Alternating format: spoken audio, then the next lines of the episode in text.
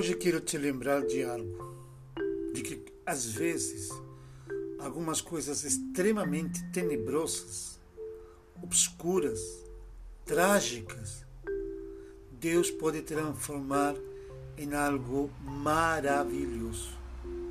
Só Deus pode fazer isso. Só Deus pode transformar uma tragédia em bênção.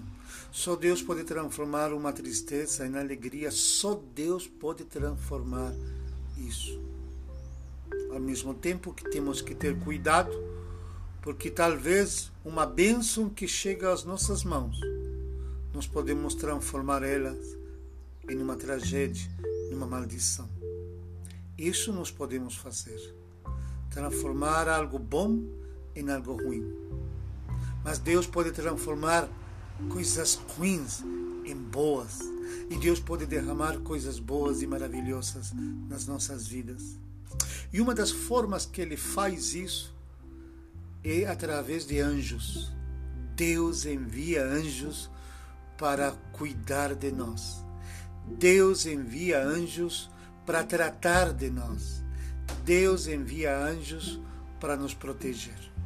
Hebreus capítulo 1, versículo 13, diz que Deus envia os anjos para cuidar daqueles que serão salvos. E quando nós vemos lá em Atos capítulo 12, do versículo 13 e seguintes, ele nos mostra de como Deus cuidou de Pedro.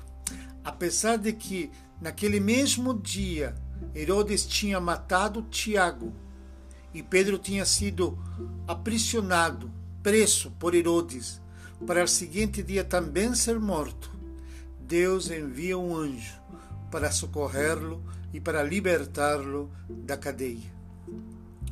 Mas importante é dizer de que isso acontece porque há uma igreja orando por Pedro.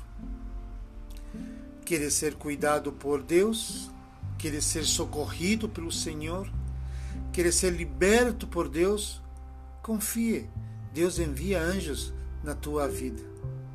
Mas também lembre de que há uma igreja orando por você. Sempre tem que haver uma igreja orando por você e você orando pela igreja. É fundamental que haja essa ligação na terra.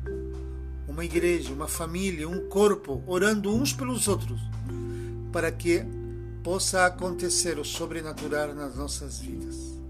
Não se esqueça, orando uns pelos outros, Deus ouve nosso clamor e envia anjos para cuidar de nós. Fica com essa palavra. Deus te abençoe.